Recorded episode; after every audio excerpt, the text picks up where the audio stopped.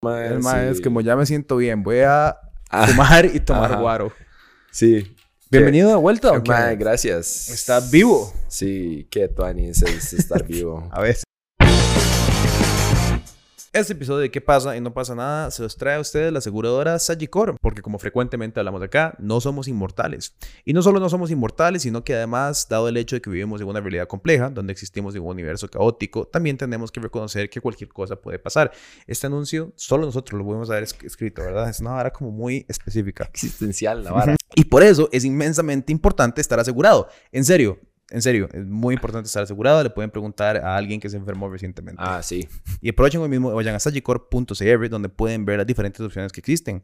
Los planes que pueden encontrar en sagicor.cr no solo son seguros que protegen nuestros bienes, sino que además hay planes que se encargan de velar por la prevención, ayudándonos a tener acceso a servicios esenciales. Seguros como estos nos dan las herramientas para tomar control de nuestro bienestar físico y mental en vez de esperar a que las cosas se pongan mal. A final del día, todos merecemos vivir sin miedo. Muy cierto. Por eso, dejen de ponerlo de lado. Yo sé que la mayoría de nosotros hacemos eso. Y vayan a sagicor.cr y encuentren el plan que les pueda dar tranquilidad. En lugar de pensar que nunca les va a pasar nada. Gracias a la seguridad de Sagicor por preocuparse por nuestra generación y hacer posible este episodio de ¿Qué pasa? y No pasa nada. En serio. Ah, gracias por apoyar a No pasa nada. Y ustedes deberían de conocer a Sagicor, una marca que le importa. No pasa nada. A veces. A veces. Como cuando uno está a punto de morir, si eso está bien.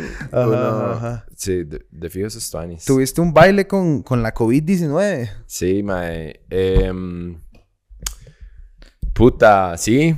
No estuvo, no estuvo chiva. no estuvo tan...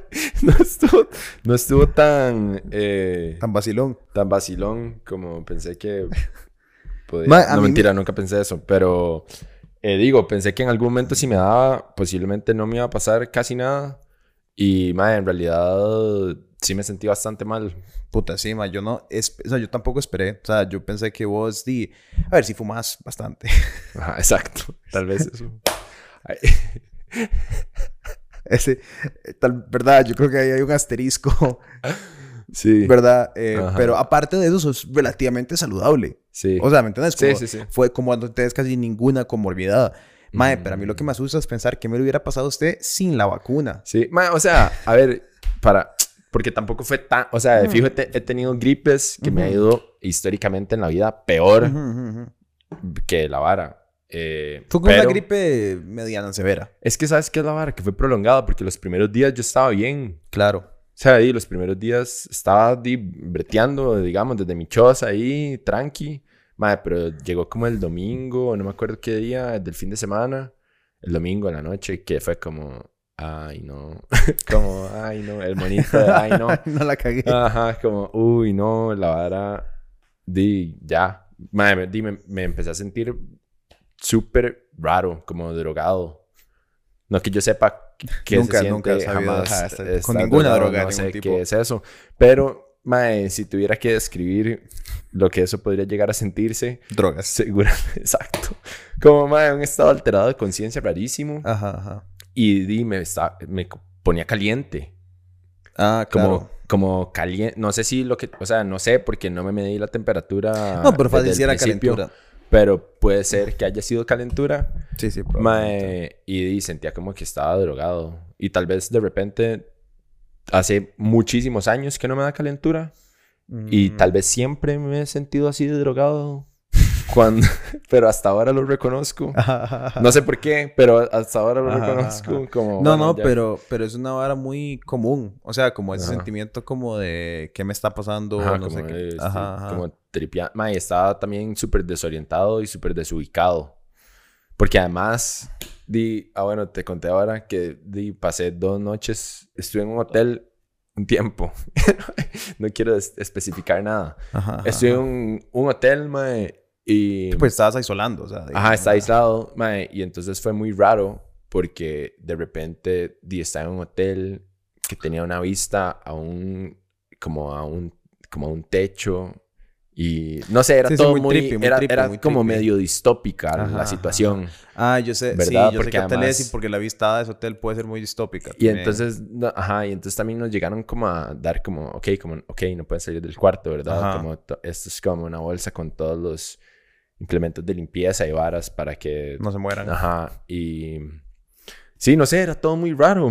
Como que nos pasaban mandando mensajes del hotel, como que están bien, no sé qué, ¿verdad? Ajá, ajá. Todo, no sé, todo tranqui, pero... pero... Sí, qué fuero, qué, qué raro, qué fuerte. Es que, más sí, digamos, mi experiencia con COVID y la de Lauren fue como en la choza, ¿verdad? Entonces, y digamos, ya Lauren la había dado, entonces ella no se lo de mí del todo. Entonces, solo Ajá. como que di, era muy normal, o sea, nada más no los vi ustedes, pero sí, sí tuvo que irse de su choza. Ajá. entonces, eso fue como una vara complicada. Y fue todavía más raro que eso, o peor que eso, porque no es como que yo estaba en mi choza y fue como, tiene COVID, ¿verdad? Ajá, fue como ¿Te que yo cuenta? no estaba en mi choza y fue como, tiene COVID y es como, ah, madre, ahora tengo que ver qué putas hago porque Ajá. ahora ya no me puedo mover Ajá, ajá, de ajá. donde sea que esté. Me acabo de dar cuenta que tengo. COVID, no puedo hacer nada. Exacto. Y Qué ento- fuerte, y man. Bueno, por eso porque soy entonces- responsable. Mucha gente hubiera vuelto a la choza. Sí, sí. Y hubiera... ¿Sabes? Como, Sí, sí, sí. O sea, hay, hay niveles de, de responsabilidad personal. Ajá, ajá. Sí, ma, entonces, de sí, de nada, fue, fue muy raro, ma. Para mí el Chile lo más fuerte de haber tenido COVID es como, ma, lo muy extraño que me sentía, lo Claro. muy desorientado, desubicado, digamos, todavía hoy, ah, bueno, y la fatiga, como, como hoy, como ya volver como a, como una rutina, como, ah, ok, voy, verdad, ya Sí, sí. vengo a grabar hoy, ma, el Todo lunes, retomo mi vida normal, ma, me siento un toque todavía como Desorientado. desubicado, sí. Qué vacilón, mae. Sí, yo, puta, yo no tuve tantos efectos como, como así. Yo me acuerdo, me acuerdo que me di cuenta por el sentimiento de estar drogado. Porque me acuerdo que fui, ay, puta, y me jal, o sea, obviamente no sabía, que no tenía idea jamás de que tenía COVID, pero fui al gimnasio y vine y estábamos todos breteando en la oficina, de hecho. Y yo mae, le decía a Lauren, me siento demasiado cansado. O sea, como... como, pero como a un punto que no podía, entonces me iba a la cocina y tomaba agua, y me tomaba un café, me tomaba un té verde, y nada más era como, "Ma, pues no podía concentrarme, hasta que como tres horas después me mandó mi amigo el mensaje, es como, ma, estoy positivo. Y yo como, positivo, ¿y qué, weón? O sea, ¿qué, qué hiciste, hijo puta? Y ma, no, no, de COVID retrasado. Y yo, ah, sí, perdón, claro. O sea, lo último que se me pudo ocurrir en el mundo era que... Y, y sí, pero a mí eso me duró muy poco. Y después no tuve ni calentura, ni dolor de cabeza y mocos como un día, pero ya... Ah, eso fue la otra vara. Di, tuve migrañas. Oh, qué gacho, man. Un pichazo. Y así Y, mae, feas. Sí, mae, y es raro porque, di, mae, mi- bueno, en mi familia todo el mundo es súper migrañoso y yo era súper migrañoso cuando estaba carajillo y tenía años o muchísimo tiempo de que no me da migraña, como que era una hora que me pasaba carajillo y ya, Y y ya, ya, sí. hace años no. Y entonces fue loco, mae, tener como migrañas como... Claro. constan- Reaparecer y co- Ajá, como y constantes, digamos. Sí, eso fue muy loco, mae. Y, la, y el cansancio. Estaba haciendo, di, mae, siestas, o sea, di, no sé, dormía 10 horas, Te levantabas. me sí. levantaba, comía y me volví a empalidar como 3 horas. Qué fuerte, man. Y me despertaba. Y, pero, verdad, no era como necesariamente como me siento mal, mal, Sí, es como que pero no era podías- como, como sí, desubicado, desorientado, como, mae, ya me voy a rulear. Como el- ya el lunes cuando yo les escribí, como, mae, como que me levanté, también eran porque me daba pasadas. Entonces me levantaba y yo como, ahí ya, estoy bien. ¿Verdad? Y entonces yo ahí como breteando, sacando las noticias y tal. Y, mae, como que terminaba la vara y ya así, como los ojos en fuego, como otra vez la desorientación, como queriéndome rulear otra vez. Y yo, picha, mae. Entonces ya después me ponía a volver otra vez como caliente, así a sudar un pichazo. Y yo, mae, qué mierda. Qué fuerte, man. Qué, qué loco estar viviendo esto, ¿verdad? Sí. Y qué loco que, y repito otra vez, a todo el mundo probablemente le va a dar. Ah, sí. A todo el mundo probablemente le va a dar. O sea, nadie se salva. Vacunados, no vacunados, todo el mundo le va a dar. Es Sí. cómo te vas a afrontar a esa vara. Mae, yo siento que posiblemente, bueno, yo no sé, la verdad, estoy hablando mierda, puede ser que nunca me haya dado nada, pues sí, tal vez, no sé, pero siento que también pudo haber sido que ya me dio como COVID original, Y digamos, después variante. y después me dio una variante Puta, pero muy difícil, mae. Porque, porque reinfección con vacuna es como Sí. prácticamente imposible. O sea, reinfección ya es muy difícil.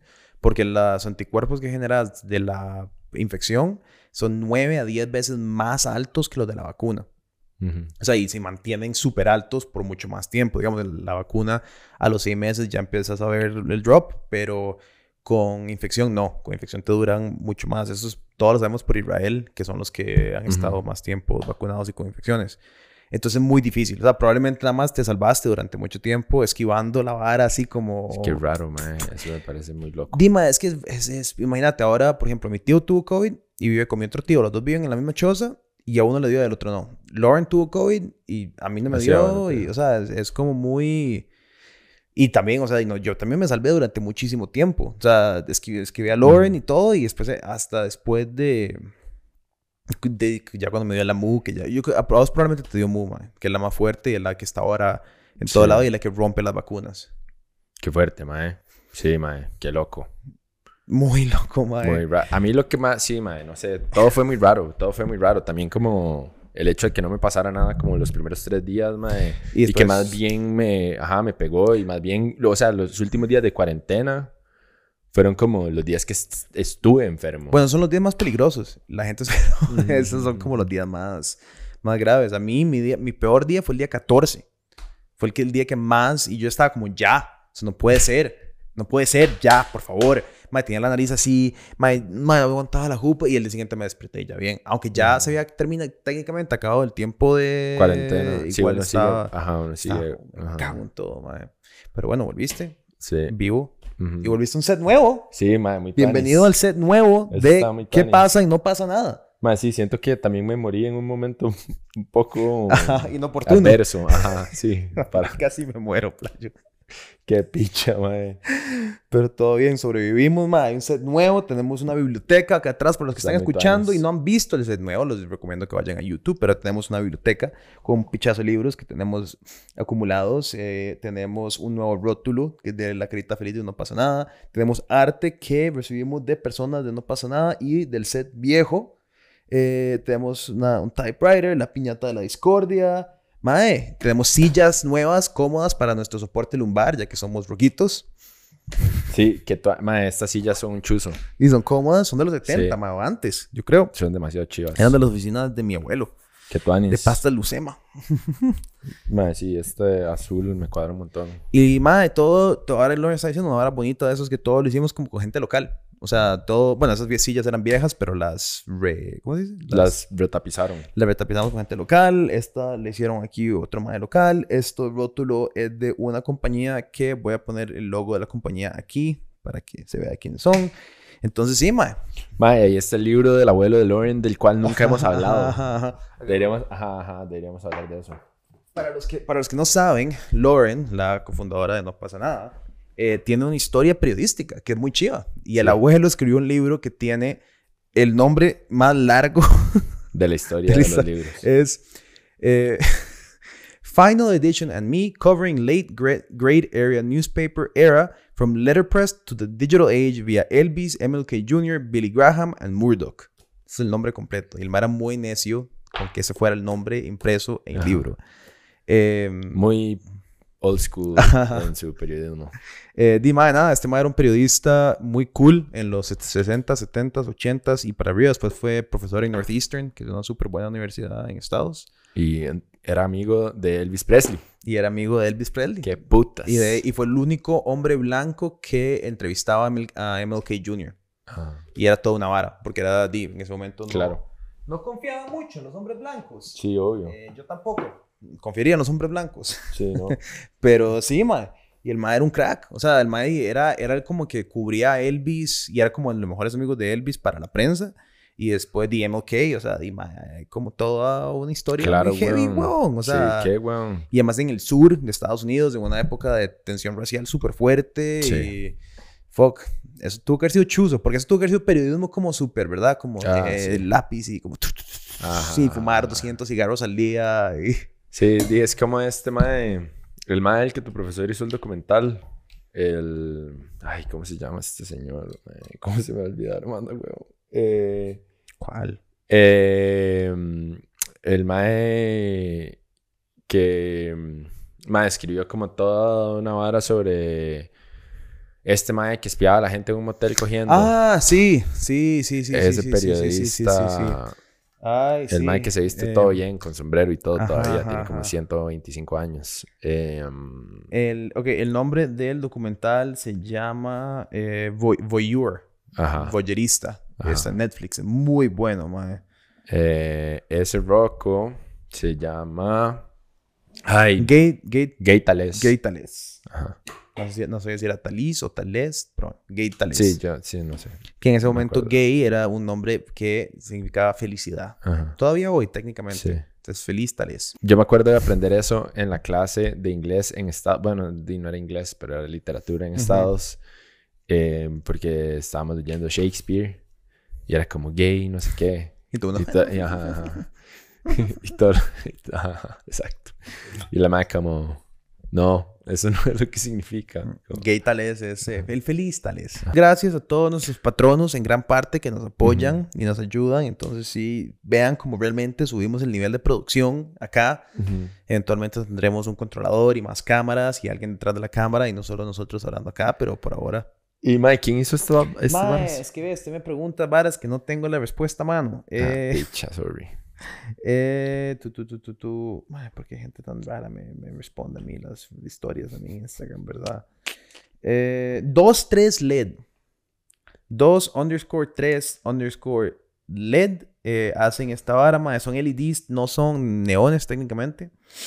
Pero para mí es más cool que no sean neones porque eh, el neón es todo un despiche, es un gas, es un gas noble. eh, tienes que tener mucho cuidado donde lo pones y nosotros no tenemos mucho cuidado con lo que hacemos. Entonces, como que un LED resulta mucho más Ajá, ajá, ajá. Sí, sí, sí, sí. bueno que, que- Y creo que va a durar más tiempo. Lo único es que es un toque brillante. Le quiero comprar un dimmer para bajar un poquito la, Mm, sí, la intensidad. Está Oh. Hola, Lauren. Y el de Jugando con Fuego también está muy Acabamos de hablar de tu abuelo. Vamos a tomar una pequeña pausa y ya volvemos. El Patreon, eh. Y ahora estamos en una pausa cambiando de tarjeta de memoria, pero mientras hacemos eso les recordamos que la mejor manera de apoyar este podcast y todo el contenido No pasa nada es en www.patreon.com slash no pasa nada oficial, donde en serio, únanse, ven qué bonito el set, ven qué bonito que Kenneth vuelve y sigue con nosotros, si no tengo que ser yo las dos sillas acá sentado, porque tenemos un Patreon. Ajá. Es que el otro día ese fue el chiste, eh, en- no sé, en lo importante. Pero bueno, porque en Welcome to Chepe, cuando estaba yo ahí incitando a gente que se hicieran Patreons para que volviera Kennedy, aquí está, porque algunos de ustedes se hicieron Patreons. En fin, es la mejor manera de apoyarnos. Eh, cerremos octubre con un poco más de 300, sería fabuloso para todos en esta bonita compañía. Muchas gracias. Pura vida. Para pa, we're back after a short commercial break. Eh, ok, Mae, entonces, hablando de otras cosas que han pasado desde que usted se fue y murió brevemente. Ajá. ¿Todavía no has visto Squid Game? No, ¿Viste como 10 segundos del primer episodio? sí, estoy en esa edad eh, de mi vida como el meme. Que, que las películas y todo me ve a mí porque Ajá. me quedo dormido. Madre, qué picha, porque ¿a dónde se fue? ¿A dónde se fue ese, Mae, pero, weón, a mí, yo no ese sé. enganche? Yo no sé Digamos, si es que porque- yo me envejecí. Yo, yo creo que esta vara ha sido como, como Obama, que el mae entró al gobierno y salió como 8 años después, como de 65 años. Así me siento. Mae, yo, Lauren se ha enojado conmigo porque duramos, digamos, lo que nos debió haber tomado ver Squid Game cuatro veces más, porque nada más yo estaba así, era como. Y, y nada más Sí. escuchaba a Lauren, you're snoring. Y yo, perdón, perdón, sí, perdón. No, yo estoy viendo, estoy viendo, yo estoy viendo, yo estoy viendo. Ma, y era que ves lo que empezó a pasar, porque la semana pasada fue tan cargada, perro, que estoy viendo el show así, ¿verdad? Estoy tan estresado. Y el miércoles entré en un ride a donde estaba demasiado cansado, pero tenía demasiada ansiedad. Entonces, a donde me dormía, tenía pesadillas, entonces me volví a despertar, pero donde me despertaba estaba muy cansado. Entonces está, y además estaba viendo Pa- eh, Parasite de Squid Game. Entonces Ajá. pasaba como... eh, eh, eh, y entonces en ese limbo, mi cerebro como que pensó que entendía coreano. Entonces, a donde me ruleaba, Ah, hacía bueno. una interpretación de lo que yo pensaba que Una era el diálogo. Ajá. de la vara. Entonces yo me despertaba Claro. con una línea completamente diferente de la. O sea, digamos, en mi cerebro yo me iba imaginando varas que me despertaba. Yo como, no, es que claro, lo que estaba pasando es esto, ¿verdad? Y Lauren me decía como, ¿qué le pasa? Porque obviamente no hablo nada de coreano. ¿Por qué voy a hablar coreano? No tengo ninguna razón por la que pensaría que yo puedo hablar coreano. Ma, eras que fucking right, pero ya lo logré terminar. Es muy bueno. Tiene, Ajá. ma, es muy Voy bueno. a tirármela entonces de fijo. A mí me cuadran también como las las varas distópicas y creo que es, el right, ¿verdad? Lo, Lo que, que- he entendido. lo que me dio a pensar, y más para hablarle, o sea, voy a hablar del tema y no de la serie en sí, pero digamos, es como yo no sabía que la sociedad coreana estaba tan como dividida socioeconómicamente. Yo pensé que las- los, lo- todos los Asian Tigers, como Corea, eh, Taiwán, ¿verdad? Eh, eran más, tenían menos división social, pero desde Parasite, que básicamente fue sobre eso. Ahora Squid Game, que otra vez hablas un pichazo sobre el tema, me sorprende ver como que es un tema que se represente tanto en esa sociedad. No sé, no, no. O sea, yo, y yo he visto di, bastante cine coreano, pero nunca había visto tanto que toca este tema, como la inequidad social, la pobreza, ¿verdad? Sí, qué loco. No sé. Pero no me extraña tan, tan al mismo tiempo. Sí, no, y no, como en todo lado, supongo. Sí. Es como. No, pero bueno, y sí, no sé. Porque, sí, no sé, tal vez yo pienso como en los japoneses, Ah, ok. que son como más...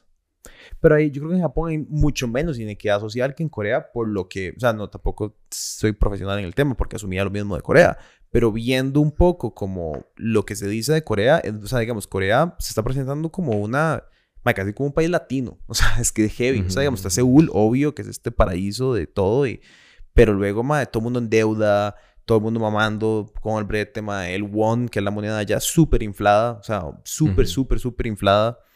Eh, entonces, no sé, ma, es como muy... Como que no, no, no sabía que la economía coreana era tan, tan jodida. Ajá.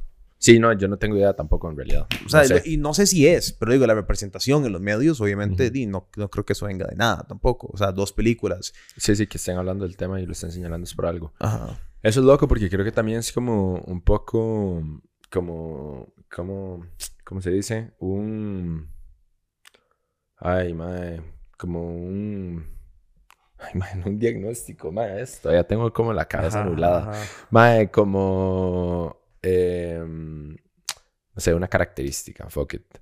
Un síntoma es lo que quiere decir. síntoma. No puede decir síntoma. un Es que síntoma. está muy ya de- metido en, el, en la hablada médica. Exacto. un síntoma del- de, de como la sociedad en la que vivimos ahora.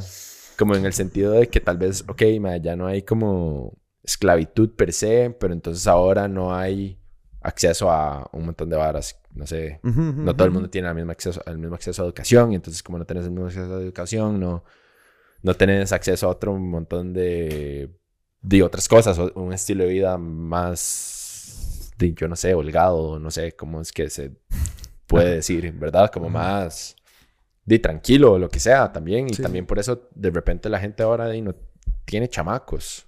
También. Porque es como, de, no me alcanza playo. ¿Cómo va a tener un chamaco?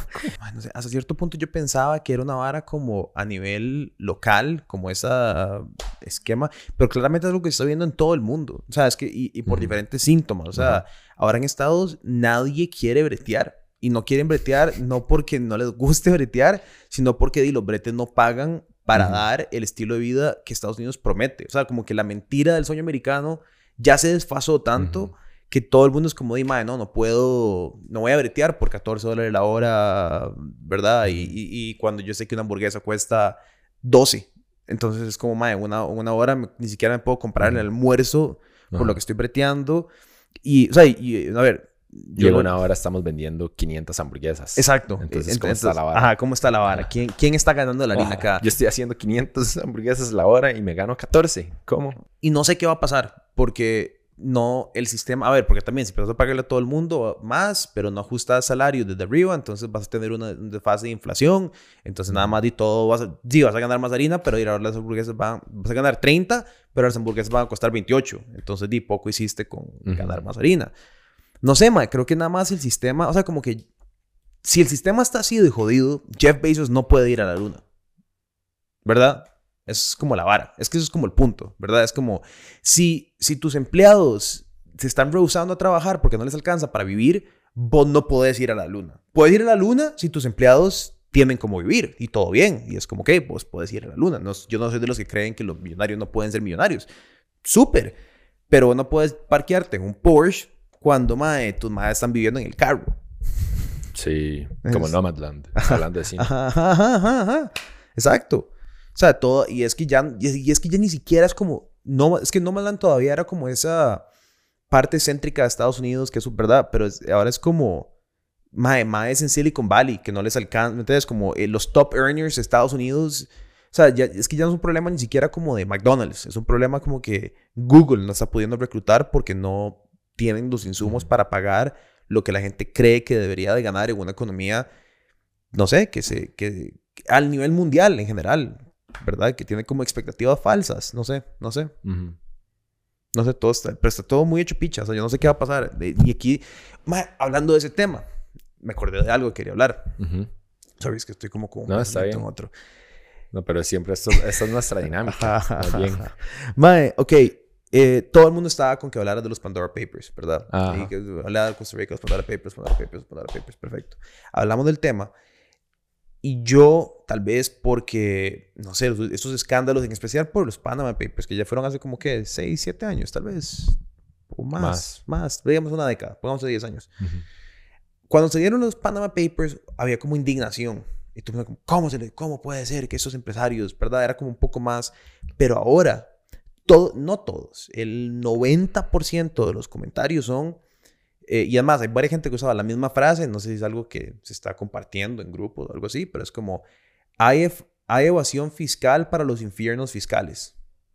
Y el sentimiento general es: me vale picha que estos madres evadan impuestos, porque ¿por qué van a querer pagar impuestos a un gobierno tan hijo de puta? Sí. Y esa, ese sentimiento Ah, no. es, ¿verdad? Muy Ah, fuerte. Es, Sí, porque también, digamos, hay muchas personas que no son millonarias y que están muy lejos de ser millonarias que no pagan impuestos. Ajá. Porque no pueden. Exacto, exacto, exacto, exacto, exacto, exacto. Sí, sí, sí. Porque sí, no sí. pueden. Literal. Y Porque- entonces- Eso pasa en un montón de contextos. Y entonces de ahí, eh, de ahí sí. O sea, por un lado. O sea, no sé. Por, por eso yo también dije, como, man, a mí, la verdad, esta vara, primero no me sorprende. Desde, lo desde los Panama Papers, yo me acuerdo que, eh, creo que cuando eso salió yo estaba en la U. Creo, no sé. Sí, es que yo siento que fue hace como una década, por Fue hace un pichazo. Sí. Y me acuerdo como de pensar, man, ¿por qué, es- por qué- por qué esta noticia? O sea, ¿cómo? que no sabían ahora, Así me siento yo también. ¿verdad? claro, y sí, entonces... Y entonces, mae, sí, no sé, siento que es una estupidez, pero, pero lo que quiero decir es como que también sí se vuelve como esta vara medio moralista, ¿verdad? Como lo que debería o no hacer alguien. Como, ah, si vos tenés más, no puedes evadir impuestos, pero yo que... Ajá. ajá. Yo que... ¿Me entendés? Entonces me parece... O sea, no sé. Lo comparto. Es que, y es, da- pero a mí lo que me, ¿sabes? Son como dos varas, digamos. La primera que me impresionó fue como la- ver la lectura política y anímica del país, en el cual que esa sea la respuesta me impresionó mucho. Porque, ¿verdad? Yo, yo espero esa respuesta como de cierta persona, digamos, que tu libertario político, Ajá, ultra- ajá, ¿verdad? ajá. Pero como que carajillos jóvenes, porque de nuestra audiencia, digan como, madre, pero di, no son un montón de corruptos, ¿para qué le vamos a querer dar la harina a esa gente que ni la sabe gastar? Ajá. que es algo que yo le hago eco. Ah, Exacto. Ajá, sí, sí. Y yo comparto. O sea, a ver, eh, ¿verdad? Yo ah, no, no estoy invitando a la gente a evadir impuestos, ni mucho menos. Eh, pero, pero entiendo por qué alguien se sentiría frustrado y no sentiría empatía por un gobierno al cual se le están evadiendo los impuestos y que después digan como, ¿verdad? Es que di, me vale verga, porque de ahí, ¿ustedes qué van a hacer con esa harina? Es que es muy fácil llegar y pensar, como, ah, ok, ah, ok, hay corporaciones multinacionales que evaden impuestos o redujeron en un 50%, para no decir evadir, eh, su pago de impuestos y el Estado de Costa Rica no se ha dado cuenta. O sea, ¿cuánto duraría el Estado de Costa Rica en darse cuenta que yo, individuo, que estoy ahí como sobreviviendo, eh, mae, ¿cuánto tiempo van a durar en irme a decir a mí como, hey, ¿y usted por qué no ha pagado sus impuestos? Di, posiblemente nunca. Posiblemente Bueno. si sucede en algún momento, es como de aquí a 10 años o 20 años y es como, ah, no, ya caducó esto. Y ahí, y ahí hay una vara súper jodida que sí pasa, más bien que es todo lo contrario, que es Ujú. que, por lo menos en Estados Unidos, el IRS persigue cuentas menores a 30 mil dólares de deuda porque es mucho más fácil Joderlos. joderlos que joder a los madres que se evaden los impuestos altos. Entonces, hasta eso, ¿verdad? Pero en general, a mí toda la estructura, ¿verdad? Yo no puedo, a ver, no puedo avalar nunca cometer un crimen o evadir un impuesto o hacer nada. Lo que sí me da cólera es cuando escucho personas como José María Villalta salir con una indignación enorme a, de alguna manera u otra, amarrar la pobreza con la evasión de impuestos. Porque en ese medio hay, o sea, e- es casi como decir, si el gobierno tuviera la harina en lugar de las corporaciones, entonces la pobreza no existiría. Pero resulta que el gobierno también se roba esa harina. Entonces, ¿verdad? Es que esa es la parte como que, eh, o sea, van a decir a mí, mae, como que no, la solución es que no evadan impuestos y sí podemos eliminar la- la- las diferencias sociales. Es como, claro, si no hubieran ocho instituciones para la pobreza, ocho, las ocho con departamentos enormes, con personas que toman café, con personas que tienen presupuestos internos de gasolina, con, ¿verdad? Entonces, como, ok, podemos hablar de tener uno eficiente, pero eso no existe. Entonces no me vengas a decir a mí que si eliminamos la evasión de impuestos, vas a solucionar el problema de la pobreza. Anda a cagar. O sea, es que anda a cagar un millón de veces, ¿no? esa es la parte, repito, está mal la evasión de impuestos. Probablemente el gobierno. Es que no, es que el, gobierno no sería más eficiente con más harina. todo el problema del gobierno es que tienen harina que no saben manejar. Ese es todo el problema que tenemos actualmente. Qué verga, ¿verdad? Porque también es una vara como que nos ha marcado a Latinoamérica, como históricamente, madre. Sí, Qué heavy. Porque, digamos, si fuéramos como un país como Dinamarca, me cago en todo. Es lo que siempre hablamos, Es que es lo que siempre decimos, ¿verdad? Es como... Ok, socialismo, tuanis, todo el mundo tiene acceso a todo. Ok, fabuloso. Qué tuanis, qué, chiva. Qué cool. Puta, eh, uno podría presupuestar un cuarto de lo que presupuesta en el día a día, mae. O sea, ¿me entendés? Yo iría a la U no saldría de la U nunca. Nunca. Yo hubiera seguido estudiando por siempre. Ajá. Tendría cinco másters ya. Duraría diez años sacando cada materia porque solo matricularía como una el cuatrimestre o el, semestre o lo que sea, solo para recibir la BEPS. Por eso es que no serviría. Porque yo estaría matriculado en la U solo para que el gobierno danés me pague, pero llevaría como dos clases cada seis meses. Claro, claro, claro. Entonces, ¿ves? Por eso es que se cagan las varas. No, pero digamos que todo bien en un sistema donde vos haces eso, pero digamos, no sé, sale este mae, por ejemplo, el mae que entrevista ahora, Isaac Portocarrero, este mae que deberían, ya hablamos de eso ahora, sale un mae como ese que todo lo que ha querido hacer en su vida es como hacer varas. Entonces vos puedes estar ahí porque ese mae tiene los insumos de, de país, ¿verdad? Para que se le permita explorar su... Sí, sí ¿verdad? Su ingenio de startup y entonces, ¿verdad? Vos puedes ser estudiante para siempre porque el país le permite a él, ¿verdad? No, y de repente, como tuve acceso a educación tuanis, tal vez me, hubiera eh, interesado otras varas. Tal vez hubiera sido eh, ingeniero eléctrico. exacto. ¿Quién sabe? Exacto. Nadie sabe. Es que nadie Posiblemente no, pero... Pero...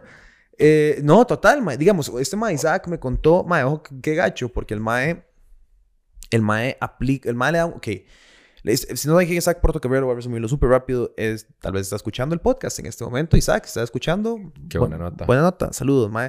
El Mae es un crack. Eh, y no voy a decir toda la entrevista porque la historia la voy a contar ahora en un programa que vamos a sacar pronto con Imperial, que van a estar a ver, que es muy cool. Pero muy resumido, el Mae es un Mae que a los 19 años decide empezar a desarrollar sus propias varas. Y en ese entonces el Mae había ganado una beca de un montón de harina por haber ganado un premio internacional en una feria científica internacional de Intel. Entonces el maestro dice, ok, quiero ir a estudiar alguna vara.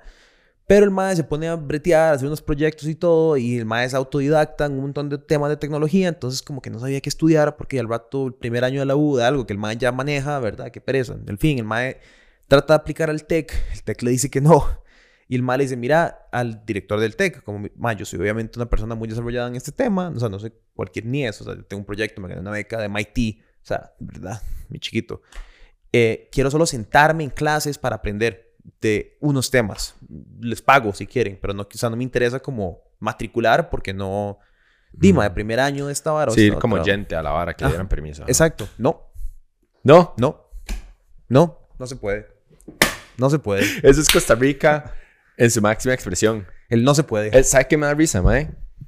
Eh, también, como, mae, di, yo no pude terminar, o sea, no, no pude estudiar comunicación en la UCR. Ok. Porque di, el corte es como medicina y comunicación. que es estupidez. Ajá. Yo les puedo decir como comunicadores que nadie tiene que tener buenas notas. Y más, claramente, eh, ¿cómo les explico? O sea, me fue pésimo en el colegio porque me valió una verga el colegio. Y la escuela, siempre. Di, sí, siempre me valió verga todo. Y después llegué al examen de la UCR, a hacer lo que fuera, ¿verdad? Como un este caballo. Es estupidez. Ajá, como, sí, sí, me cago en lo que sea. Y es como, sí, obviamente no entré y yo sabía. ¿Verdad? Entonces, mae, di, traté de pasar mi carrera. Y obviamente tampoco lo logré porque era un mierdero, pero además dropié, como lo sé, fue como, mae, no, ya no puedo con esta mierda, ¿verdad? Pero yo me acuerdo como, mae, como que siempre, di, no sé, hubo esta como amenaza y varas de como, mae, si no va a entrar a la carrera, ¿verdad? Se va a cagar en su vida, como toda esta vara. Y es como que, right, mae, porque al final de cuentas, ¿cuánta gente habrá se habrá graduado de comunicación de la UCR que o de cualquier universidad me vale una verga pero al final de cuentas como lo que quiero decir es como cuánta gente está haciendo algo de un poco diferente o tratando o echándose al agua o, ¿verdad? Como teniendo la actitud de hacer Ajá, ajá, ajá. Correcto. algo, lo que sea, cualquier cosa. Cualquier vaina. No sé, mucha gente también, pero Probablemente. posiblemente también no la mayoría. Entonces es como, me imagino como la historia de este mae en el sentido de como... Sí, de- sí. Sí, quiero, quiero. Le dijiste que no, mae, que al final de cuentas tuvo que abrirse camino por otro lado y... Es que, es que, bueno, eso lo, y eso lo hablamos en ese podcast también directamente, como normalmente acá lo que pasa es como que uno tiene, como que ir rondeando los obstáculos. O sea, como que te va, ¿verdad? En lugar, y yo creo que a diferencia de muchos otros lugares del mundo, a donde hay una, hay como una carretera, ¿verdad? Entonces vos, y, y no significa que no tengas que caminar el camino, no significa que no tengas que subir las varas, es que van a haber menos obstáculos en ese camino de apropiar, ¿verdad? Es como que vos, no sé, mae, en ciertos países del mundo, si vos estudias o haces las, las varas de cierta manera, ¿verdad? El progreso lineal a tener un éxito, tener una... es que éxito me va a la verga. Eh, Vida normal. Vida normal y corriente es como más progresivo, ¿verdad? Aquí realmente, hoy por hoy, es como, mae, si logras encontrar algo que te está sirviendo, no lo suelte, no lo suelte, no sea tan estúpido de soltarlo, ¿verdad? Y, y ojalá mejore, pero no suelte lo que tiene, porque te suelta esta vara, mae. A- la- como Alejandra todo dice que la calle está muy dura, weón. Ah, sí, obvio. Y, ¿Verdad? No, pero es que y eso quiero decirlo como en todos los sentidos. O sea, el, el, el, el camino progresivo a avanzar realmente no existe para muchísima de la gente joven acá, mae, y, y, y en el mundo. Por eso están hecho picha. Por eso. Por eso están hecho verga. Y por eso es como tan mal ride. O sea, como que, mae, di, no sé, digamos, desde un punto de vista de periodismo. Sí. Yo llego y digo, ok, me gradué de la U. Ok, mae, tuve la oportunidad de bretear en dos largometrajes que obviamente tuve un puesto super X, pero, igual me sirvió un pichazo para aprender un montón Claro. de cosas. Eh, y estar en un set de verdad con un pichazo de gente, de verdad, como películas con presupuesto, para hacer Costa Rica con presupuesto. Sí, sí, sí. Eh, mae, di, fijo me, me marcó un pichazo y todo, pero digo, más allá de eso, weón, este, ok, salgo de la U y es como, mae, duré como, no sé, como seis meses buscando, o sea, duré como seis meses buscando brete y el primer brete que pegué fue el de Teletica, ¿Qué? que di, eso es muy, o sea, en términos objetivos, muy bueno, Sí, sí, porque sí. es como, di, di, ya llegaste al medio más grande de Costa Rica, qué loco. Y di, después, ¿verdad? Pasó lo que pasó y me di cuenta cómo funcionaban las cosas y etcétera.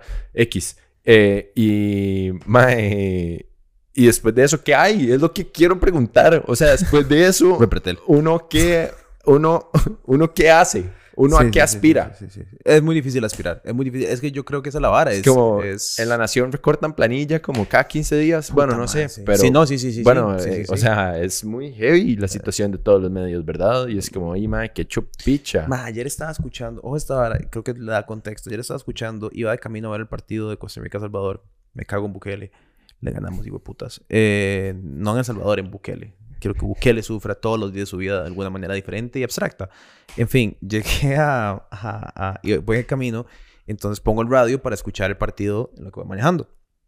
Mae, y te das cuenta de lo triste que está la condición del radio. Porque, mae, el todo el partido es como literalmente la bola Pioneer sobre el área Walmart en el área de ataque eh, mae, Monje se pasa con el delantero Multiplaza y pasan la bola por. Mae, no es como. Y el tiro de libre Pizza Hut. Mae, pero es que ah, cuando era carajillo eran como tres varas. Eran como el tiro esquila Panadol. Eh, mae, era como, ¿verdad? La- el balón Pioneer. Ajá. Eran como tres varas. Ahora es como todos los segmentos. Cada frase viene interpolada por Ajá. una. Por una. Por una marca. ¿Sabe qué es lo que deberían de hacer las marcas? Comprar los equipos. Entonces ya compras a prisa y se deja llamar prisa. Monje. Y es Pizza Hut. Ajá, ajá. Es como Bueno. Pizza Hut juega contra Taco Bell. Mae, pero es que, y, y- y todo bien hasta cierto punto, digamos, pero es que ya, mae, era difícil de concentrarme en lo que estaba pasando en el partido, porque, mae, to- y además hablan como, es como si yo te dijera, digamos, por ejemplo, es como si yo te dijera, mae, no sé, la noticia Panadol. Y entonces vos me respondes, la noticia Panadol del día de hoy y vos me respondes a mí con una parte del slogan. Entonces vos me dirías a mí como, Panadol, la pastilla que más sirve. La noticia de hoy entonces es, entonces como que los maes interactúan entre sí respondiéndose beats y slogans de marca. Sí, sí, sí. Uno se tiene que volver loco. Uno se tiene que empezar a volver loco trabajando. y además también, además también sabe que, mae, quiero hacer un pequeño anuncio para todas esas agencias de mercado, de todas esas marcas. Cuando, digamos, ustedes llegan y meten pauta, cuando ustedes llegan y meten pauta con 100 mil, 500 marcas, Panadol y decide pautar en el mismo segundo después de Pizza Hut y después de Pizza Hut está Goyo y después de Goyo está Colby y después de Colby está, ¿me entendés? Satanás, lo que quieras.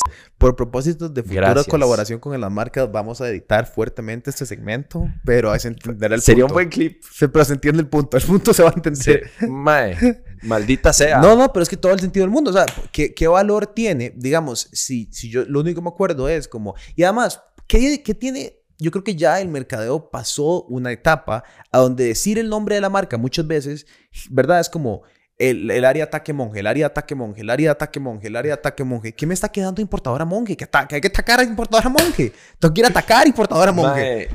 no sé, esto, tengo que ser violento con No sé, mae, no, no sé, sí, no sé, no sé. Y no entiendo, digamos, como que, ves, eso es lo que me enoja de la educación.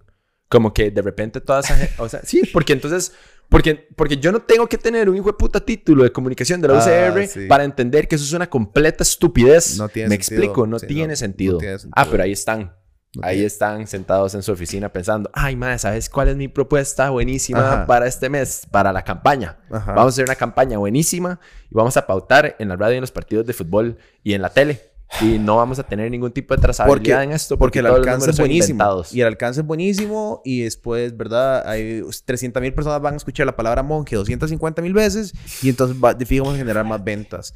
Es como no man. Qué fuerte. No a ver yo entiendo cápsulas de radio algunas digamos que digas ok man, en un solo periodo vamos a hablar 30 veces sobre el descuento de este mes en televisores ok ahí estás, ahí estás anunciando algo pero cuando es solo la palabra el área de ataque importadora monje Maje, yo me estaba volviendo loco, o sea, no podía ser. No tenía sentido. Y a ver, yo soy empático con los majes de radio. Tienen que hacer un negocio, tienen que vivir. Ellos que vendan en la pauta, si ah, no, se las compran. No, no, genios. O sea, Han estado haciendo la misma y viviendo la misma vara por 50 es, dos años. Es muy loco, maje. El otro día alguien, alguien comentó, que me hace gracia, porque el otro día alguien comentó en, un, en una barca, cuando estamos hablando de innovación, un maje todo chimado, no sé si es que él trabajaba en radio, probablemente, no sé, así como, Innovación, voy a hablar en, en, en, como en radio, pero en internet, burlándose de que nosotros es verdad. Y es vacilón que eso es, así es como se explica, pero eso no es lo que es.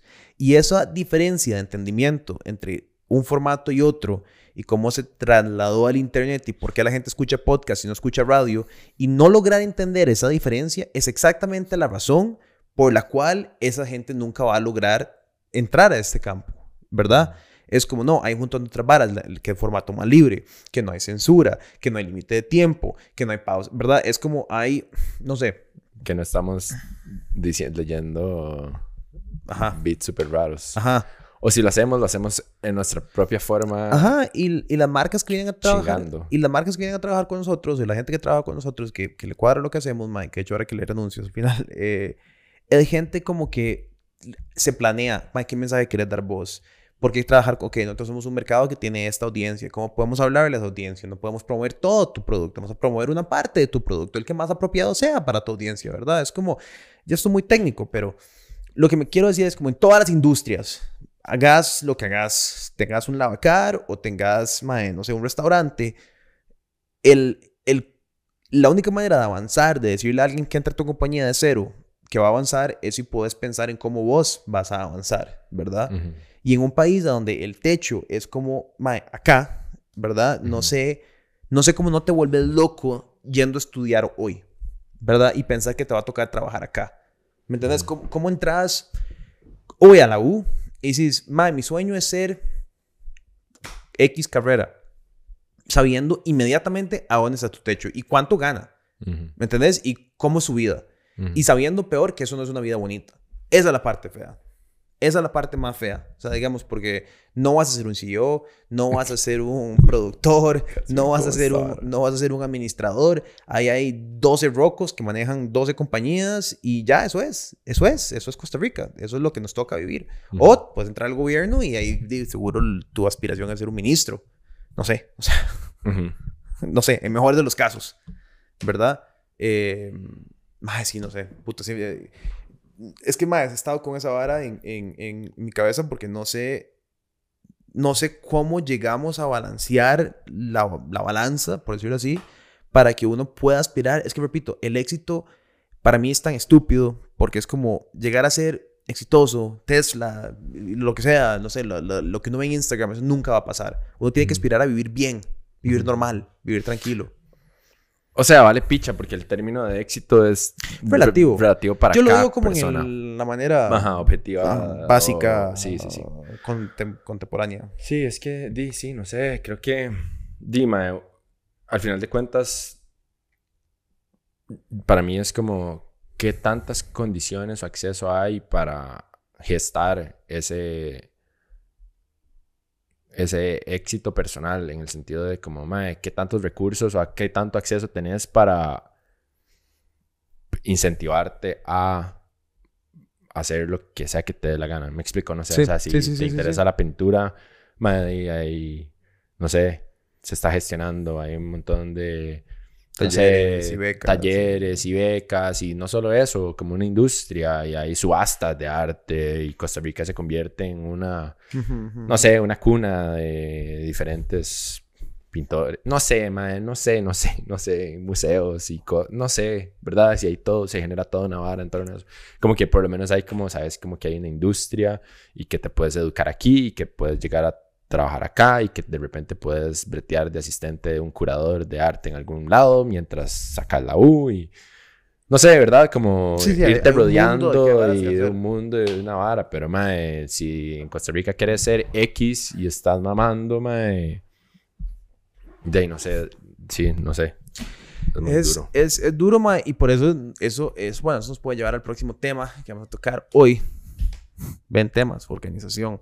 Eh, no, que es migra. Este episodio de ¿Qué pasa no pasa nada es traído a ustedes por la aseguradora Sagicor. Una aseguradora que quiere hacer los seguros claros y dejarse de enredos. Esto porque tenemos los datos de que la mayoría de ustedes son millennials o un poco menores y como tal o ya es hora de aceptar que estamos entrados en edad o están a punto de entrar en ella y por eso nos toca a nosotros tomar la responsabilidad de nuestra salud por nosotros mismos. En sagicor.cr pueden encontrar seguros que no solo nos cubren por si algo nos pasa, como seguros médicos y de vida, pero además tienen opciones que nos dan las herramientas necesarias para tomar control de nuestro bienestar físico y mental en vez de esperar a que las cosas se pongan mal. Por eso hoy los animo a averiguar su situación de seguros, por ejemplo, si siguen protegidos por el seguro de sus papás y que si no lo están, se cuestionen si, necesiten, si necesitan un seguro privado. Sí lo necesitan. Porque Sagicor es una aseguradora preocupada por personas como ustedes y como yo que ofrece diferentes seguros a los que podrán tener acceso. Visiten sagicor.cr o visiten el link en la descripción de este video. Muchísimas gracias a Sagicor por creer en proyectos como el nuestro y por patrocinarnos. Porque al final lo que resulta es que un montón de gente se quiera ir. Y a ver, y nosotros estamos en... Costa Rica tiene un, un, un, rate, un, número de emigrantes muy bajo en comparación al resto de Centroamérica. Pero a mí me preocupa que crezca, porque la inmigración sucede de la desesperación y, y, aunque ahorita yo no diría que la población costarricense en general está desesperada o está como, ¿verdad? Pero creo que de aquí a cuatro años, a ocho años, esa, esa brecha social va a crecer increíblemente más y más y más. Y para mí, es que para mí no tiene, no, no tiene sentido, pero no, no, no, voy a entrar en para cambiar el tema una vez. Lo que sí quiero hablar es de esa emigración que está pasando en otros países. Y como ahorita, bueno, hoy sacamos una noticia de ese montón de gente que está saliendo de, bueno, de países africanos, bueno, no que Haití sea un país africano, pero de países africanos y de Haití y de otros lugares hacia Panamá y de Panamá a México. Lo que me lleva a un punto que te dice ahora. de, de, Panamá a Colombia. De Panamá, sí, bueno, o sea, hay una crisis migratoria entre la frontera de Colombia y Panamá y una crisis migratoria sí, de México a Estados Unidos. Pero no hay una crisis migratoria en Costa Rica. Y eso me hace preguntarme, ¿a dónde está la gente? Mae, lo que sí. no, pero en Chile. sí, sí, sí.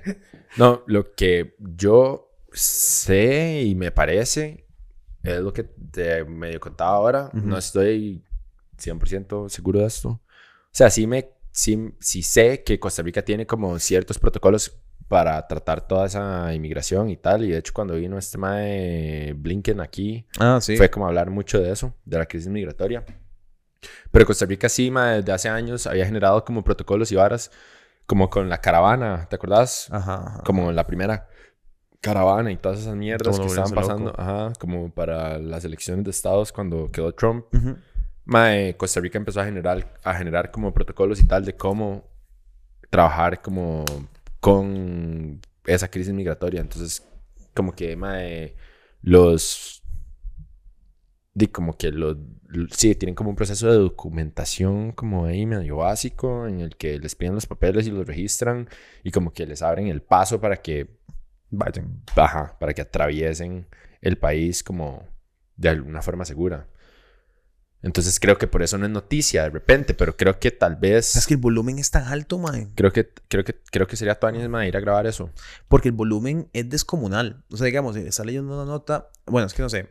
Eh, es muy sketchy. Porque, ok, el otro día estaba escuchando este tema de Mike Baker, que es un ex, ex agente, no, ex agente, no sabes si ex o si sigue siendo eh, de la CIA, Joe Rogan. Eh, no, pero están hablando sobre cómo en Panamá tienen un flujo, el manejo semanal de 30 mil personas que pasan por Panamá. Ahora, yo me metí a buscar, lo que pude encontrar es que el mes pasado tuvieron 30 mil personas en ese mes.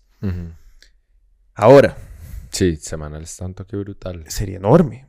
Pero yo no sé. Deberíamos a gente veríamos a gente en la calle. Eso es lo que yo quiero decir, ¿verdad? Pero bueno, pero el otro día vi tomas de la entrada haitiana en la frontera con Estados Unidos. Y si eran como, eran como, más, eh, no quiero decir números mal, pero eran más de 50 mil personas. O sea, era cantidades abismales, o sea, miles y miles y miles y miles de personas. Ahí donde yo creo que sí hay un desfase de información y no sé qué está pasando. Y me parece muy sketchy, muy raro como que de verdad haya tanta gente, o que digamos que no son 30 mil al día y que, no, y que no son 30 mil al mes, porque tal vez puede ser un número reducido, porque estoy seguro que el gobierno panameño no quiere necesariamente decir cuánta gente están soltando por la frontera, porque después le recae a ellos la verdad. Es, es un problema diplomático internacional enorme. Y creo que mucho va por ahí también. Ajá, entonces, pero ponerle que son 50 mil personas al mes, no 30 mil, pero son 50 mil, metele 20 mil personas más, que es un pichazo. Yo no sé no me parece lógico que en Costa Rica sea tan fácil. Como que no haya, ¿verdad? Nunca, no tengamos una índole de, o sea, de todas las estupideces mal manejadas, burocráticas de este país, que migración sea la vara que solucionamos. Así, a pie de la letra, mae. No me suena, no me suena, no me suena lógico, no me suena normal. Sí, de repente, sí, quién sabe. Es que somos, mae, o sea, pensemos en lo mediocres que somos, mae. O sea, hay que ponerse en varas.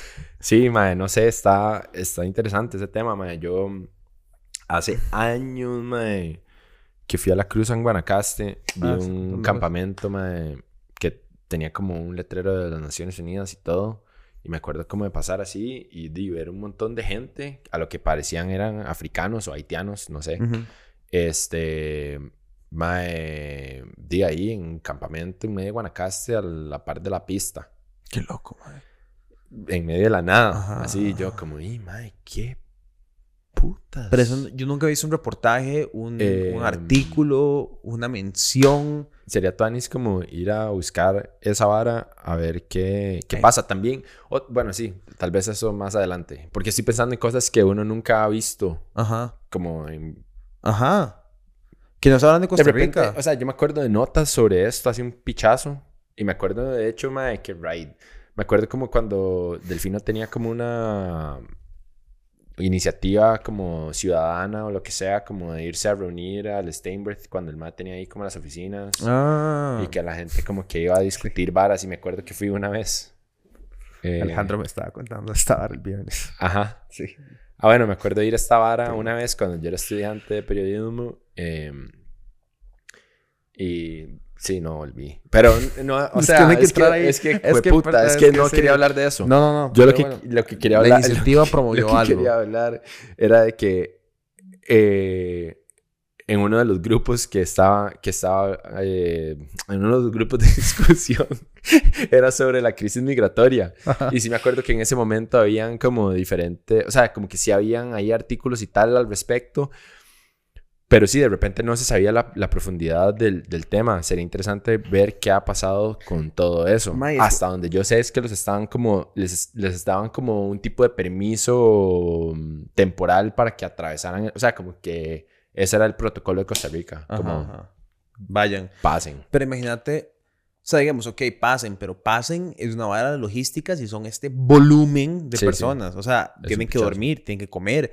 COVID, ¿cuáles son, verdad? ¿Cómo?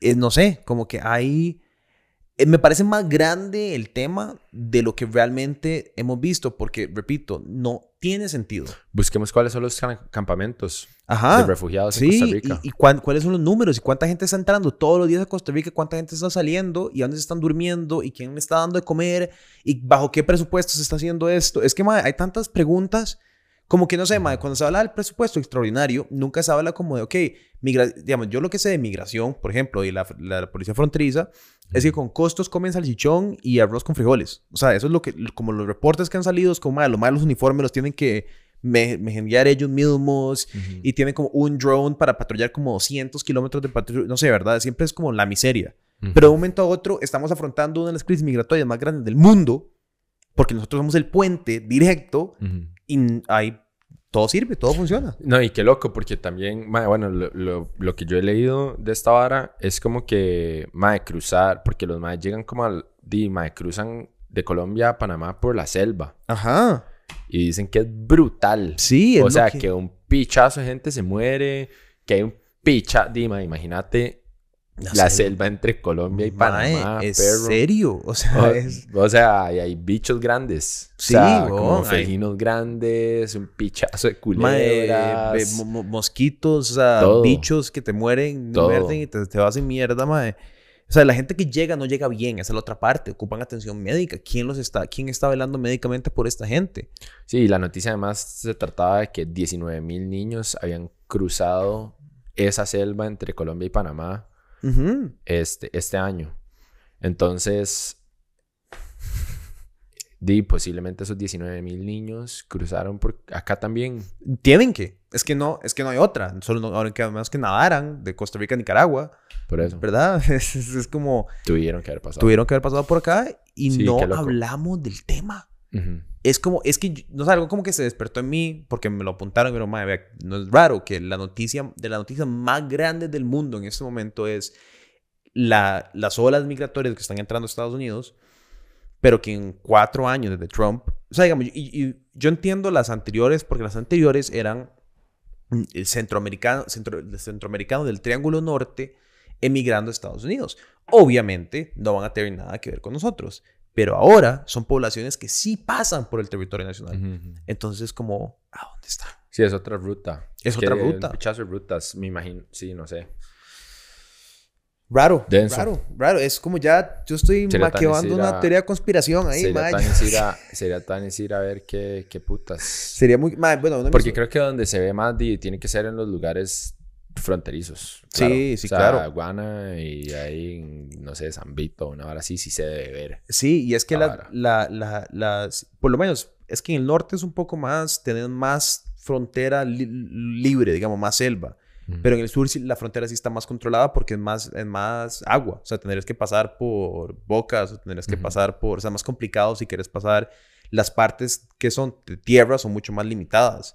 Entonces yo creo que me imagino que en el sur, o sea, la frontera con Panamá sur es donde más se tiene que ver. Porque en el norte ya es, es, un despiche, o sea, y ahí la, la... Sí, sí, además ahí están llegando todos. Por eso. Sería tuanis como ir a grabar ese proceso. Y comemos pizza en San Vito. Que tenemos un Mike que nos ha invitado a comer pizza en San Vito como ocho veces. Ajá, los italianos de San Vito. Ajá, mae, pero qué, qué loco, ¿verdad? Yo no sé, o sea, no... Y es un tema como que en general es otra vara, no sé, como que es un tema que a mí, bueno, la migración ya de un punto de vista más como esotérico, es una vara como que creo que cada país va a tener que nada más aceptar y dejar de pretender que la población de los, todos los países, en especial si no tenés una vara como sistema de seguro social o algo por el estilo, va a valer verga. o sea, como que la gente simplemente por condición climatológica, por condición económica, por condición, va a pasar a vivir a otros países en masa de aquí a los próximos 50 años y no importa, o sea, no importa, no importa de dónde, o sea, como que tu, tu, tu, instinto de patriotismo va a valer verga porque tienes que ah. acostumbrarte a que van a venir personas de todo lado a tu país y te das que cambiar el sistema a que eso pase. No puedes pensar que vas a lograr evitar que eso pase. Ajá. No, y además, hasta acostumbrarte a la idea de que vos mismo posiblemente tal vez tengas que... Sí, quitarte el ego de que vos nunca te va a tocar. Ajá. Porque en cualquier momento te puede tocar. Por razones políticas o climatológicas. Vale picha. O las dos juntas. exacto. Es que sí, o sea, es, digamos, yo ahora pienso en Estados Unidos y pienso en los gringos que no logran encontrar a quién contratar, ¿verdad? Si tienes a 30 mil personas mensuales entrando a la frontera y no tenés quien te supla esos trabajos de, de, empleo mínimo, ¿por qué no, verdad? Conectas A con B y les da la oportunidad de empezar en tu país y toda la gente que no quiere bretear, que no brete. Yo sé que no es lo mejor darle a inmigrante los trabajos menospreciados por las economías locales porque eso no es la manera de que avancen, pero es una opción que a diferencia, ¿verdad? Es que la gente va a decir, ¿por qué quieres darle los peores trabajos a la gente? ¿Verdad? Porque así funciona el mundo, no sé, ¿verdad? Quiero decir, es, es una opción de que entran a Estados Unidos, son productivos y están en el sistema y están generando y están haciendo algo. Sí, mae, qué fuerte, ¿verdad? No sé, a mí me, a mí me vuela la cabeza. No me vuela la cabeza, tal vez sí, no sé, no sé, estoy confundido. Mae, de cómo, cómo existe como este concepto de, de que alguien es ilegal. Sí. Sí, total, lo comparto. Es como, mae, di, yo simplemente nací, no escogí nacer. Y resultó que en mi país están matando ahí de una guerra civil desde hace 11 años. Tuve que irme porque mataron a toda mi familia. Y llego a un país y es como, sos ilegal. No puedes trabajar. Usted es ilegal. Ah, usted es ilegal. Es como, como yo soy ilegal, hijo de puta. Yo sí. O sea, nada más nada. Sí, aquí es como llegar y decirle a una hormiga, madre, usted es ilegal. Usted es ilegal. ¿Qué está haciendo en mi casa? Usted es ilegal, hijo de puta. Total, total, total. Baigón. Madre, no, Sí, pues sí. Baigón podría pautar aquí. Si hubiera sido una vara buena. Y yo, momento Baigón. Ajá, exacto. No, pero madre, entonces, entonces. Total. Es, es. ¿Verdad? Por cosas tan estúpidas como esas. Es que, madre, vamos a exterminarnos a nosotros mismos. No lo merecemos. Eh, porque es como, ah, madre, no tenés papeles. ¿Qué son papeles? ¿De qué? ¿Para qué necesito papeles? ¿Qué, ¿Qué dicen esos papeles? que, no sos ilegal. Exacto. es como el otro día, bueno, hablando de eso, estaba leyendo una nota de, eh, de, de, la guerra en Etiopía ayer.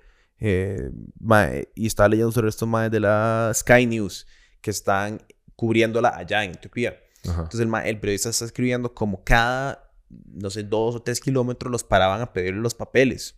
Mae, y yo me cago de risa de una manera muy cínica, pensando como, que el carajillo de 14 años con una ametralladora que te está pidiendo los papeles, que no sabe leer, que no sabe quién los autorizó, que no tiene una manera de revisar quién, quién nada, nada quién, qué dice el papel, quién lo firmó, quién lo autorizó, ¿verdad? No hay, estás, en un país donde todas las telecomunicaciones no existen, no hay nada, ¿no? O sea, es una guerra civil horrorosa y tenés 14 años probablemente o 15 años, ¿verdad?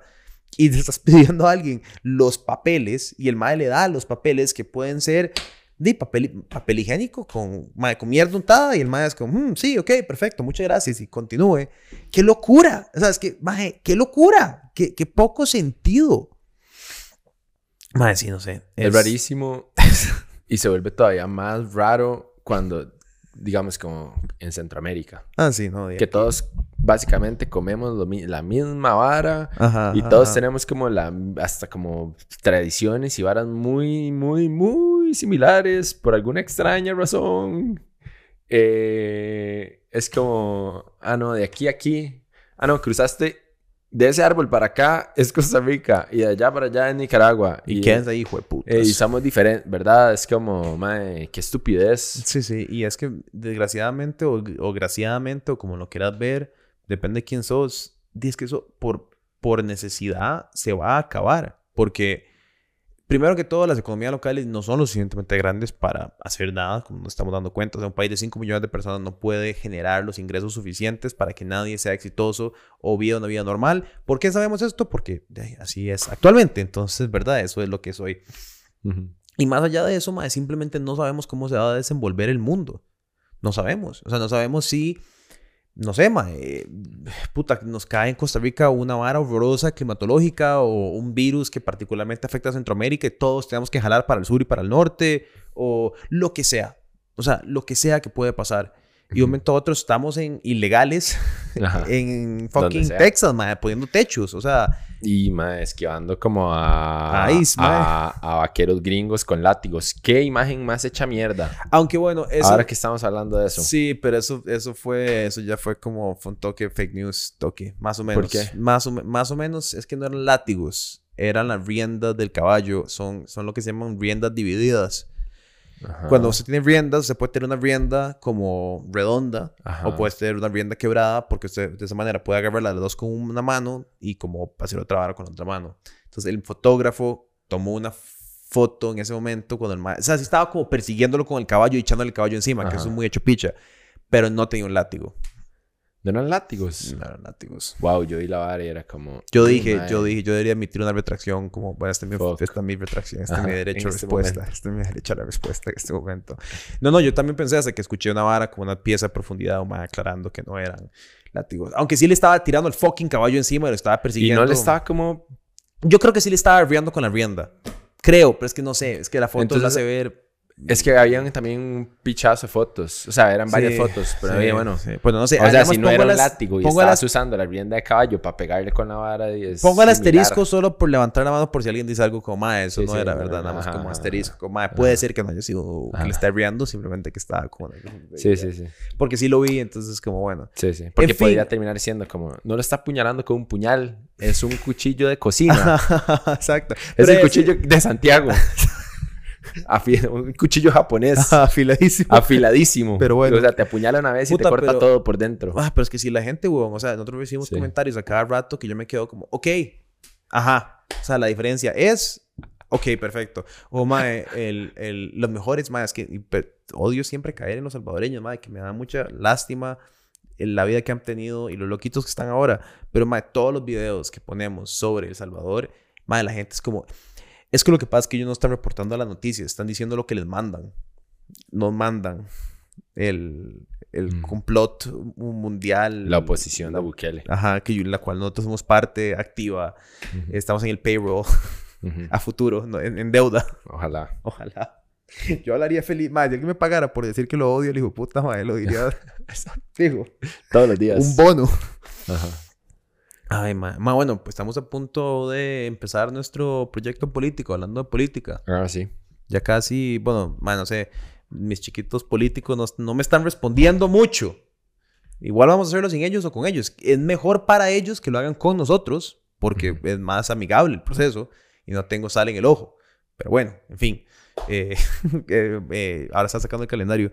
creo que noviembre es una buena época para empezar porque ya todo está en campaña, pero de aquí en noviembre no, vamos a ver suficientes chanflas, ni verdad, ya. Pero ya todo bien chiquito está en campaña. Ah, no, full. Ma, yo sé que diciembre va a ser un infierno. Bueno, por supuesto, pero es que ya eso, eso lo venimos, ve, lo, lo vemos venir a distancia. Ma, no sé por qué, que es la hora que toco en diciembre yo, pero no me gusta. ¿No te gusta diciembre? No me gusta, nunca me ha gustado diciembre. Ma, no sé. Yo es que nunca he sido parte bueno, no sé, los últimos siete años de mi vida no he tenido un diciembre normal del todo. Porque en la U, madre, nos dejaban ir, sin exagerar, como el 10, digamos, el más temprano fue el 17 y el 18 de diciembre. Entonces llegaba acá y ya no, o sea, no vi nada, no vi, no me invitaban a cenas, no veía en familia, era como llegar el 18, tenía como dos días, veía familia de mi tata, familia de mi mamá, cena Navidad y hacía el 31 que me pegaba una mica y me iba como el 2 de vuelta por como cinco años. Entonces, como que diciembre nunca fue como una vara. A mí me da como estrés. Ajá, ajá. Te, siento hace rato. pero, madre, no, pero pensá en nuestros últimos dos diciembres. Por eso, pues que han sido raros. No, pero. El, madre, pero siempre, siempre, siempre. Históricamente, yo creo que diciembre es el mes en el que uno más bretea también. Sí, claro. El que uno Uno. Nosotros.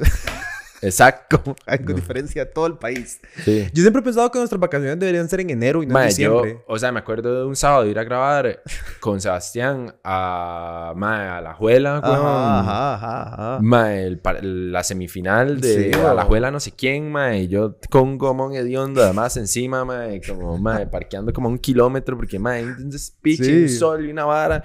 Y, y mae, yo como, mae, es como 22 y estoy aquí grabando esta picha, mae, porque hay que entregar un pichazo de varas, mae, para, para poder salir, Pero mae, es, por eso seguimos aquí nosotros. Exacto, pero, mae, pero siempre, siempre, siempre siento que, Sí, sí, sí, sí. sí. que en diciembre, donde y ahora con elecciones, mae, Ah, no, se que nos la vara triplica. Es, es básicamente estar- montar otra plataforma ¿Sabes durante tres meses. ¿Sabes qué estaba pensando? Bueno, pero es que no sé. No, no, no sé. No, Ok, no, no. Me lo dice fuera del aire. No, no, es que porque estaba pensando, sí, ahorita estaba pensando, mae, que no sé si te acordás que siempre, di como diciembre, llega una parte que, di como que, di todo el mundo se va de vacaciones, ¿verdad? Donde está pasando como mucho. Del 22 al 2 o por ahí. Como el, sí, como el 24 al 2. Ajá. Como que no sé si podemos hacer algo en lugar de Welcome to Chepe.